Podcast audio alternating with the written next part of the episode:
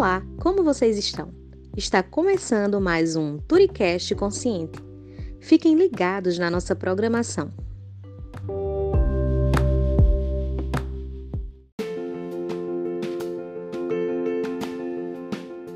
Hoje nós contamos com a participação especial do biólogo Irã Normandi, que é mestre em biodiversidade e conservação e também é analista do ICMBio.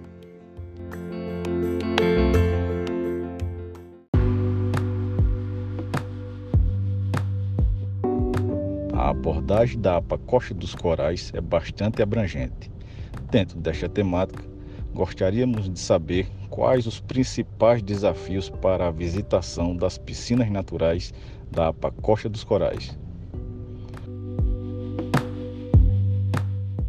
Olá, ouvintes, tudo bem?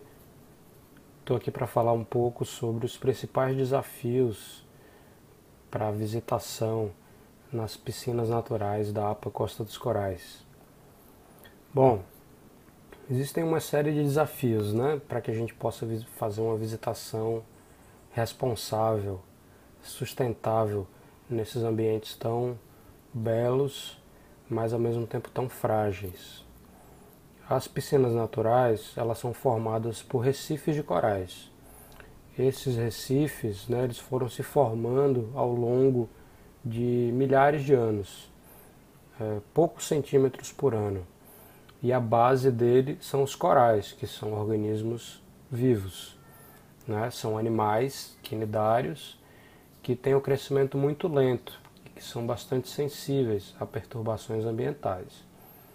Então, uh, existem uma série de condutas consideradas adequadas para a gente visitar esse ambiente, uh, recarregar nossa energia, contemplar as belezas desse, desse local sem gerar dano ou gerando o menor dano possível.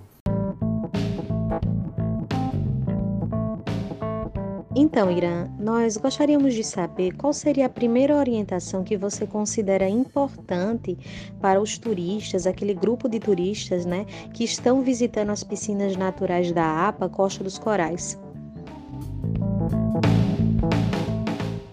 Primeira orientação é buscar condutores credenciados. Então, procurar operadores de turismo, eh, seja jangadeiros, seja lancheiros, seja o pessoal dos receptivos, dos catamarãs, é, que seja credenciado pelo ICMBio. Por quê? Porque os credenciados eles passaram por um curso de formação.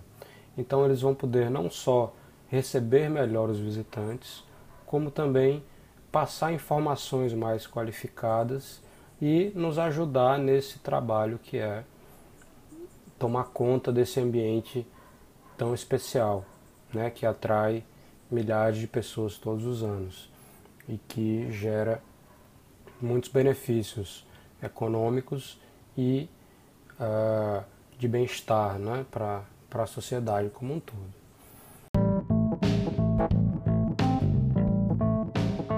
E de forma individual, como os turistas podem contribuir para o equilíbrio do ecossistema recifal?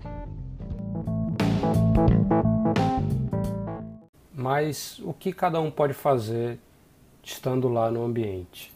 Existem duas, duas orientações principais. A primeira é não alimentar os peixes. Uh, os peixes, eles uh, conseguem obter seu próprio alimento no próprio ambiente. Eles não precisam que a gente alimente. E quando a gente alimenta, a gente está causando um desequilíbrio no ambiente porque a gente está atraindo algumas espécies, o sargentinho, né, o saberé, é, que são espécies mais generalistas, que gostam daquele, daquele, daquele alimento que é ofertado, pode ser ração, pode ser pão, e são agressivos também, então eles afastam outras espécies de peixes. Eles com o tempo eles dominam aquele ambiente. Então, não alimente os peixes de forma alguma, porque você está causando um desequilíbrio ambiental se você fizer isso. A segunda orientação é não pisotear os corais. Não andar sobre os corais por duas razões.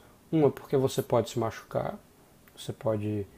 Uh, tem vários organismos no ambiente marinho é, que emitem toxinas, uh, então você pode se queimar, você pode se furar, pode furar o pé num ouriço, pode furar o pé num, numa pedra e você pode quebrar os corais que são bastante sensíveis e que demoram tanto para crescer.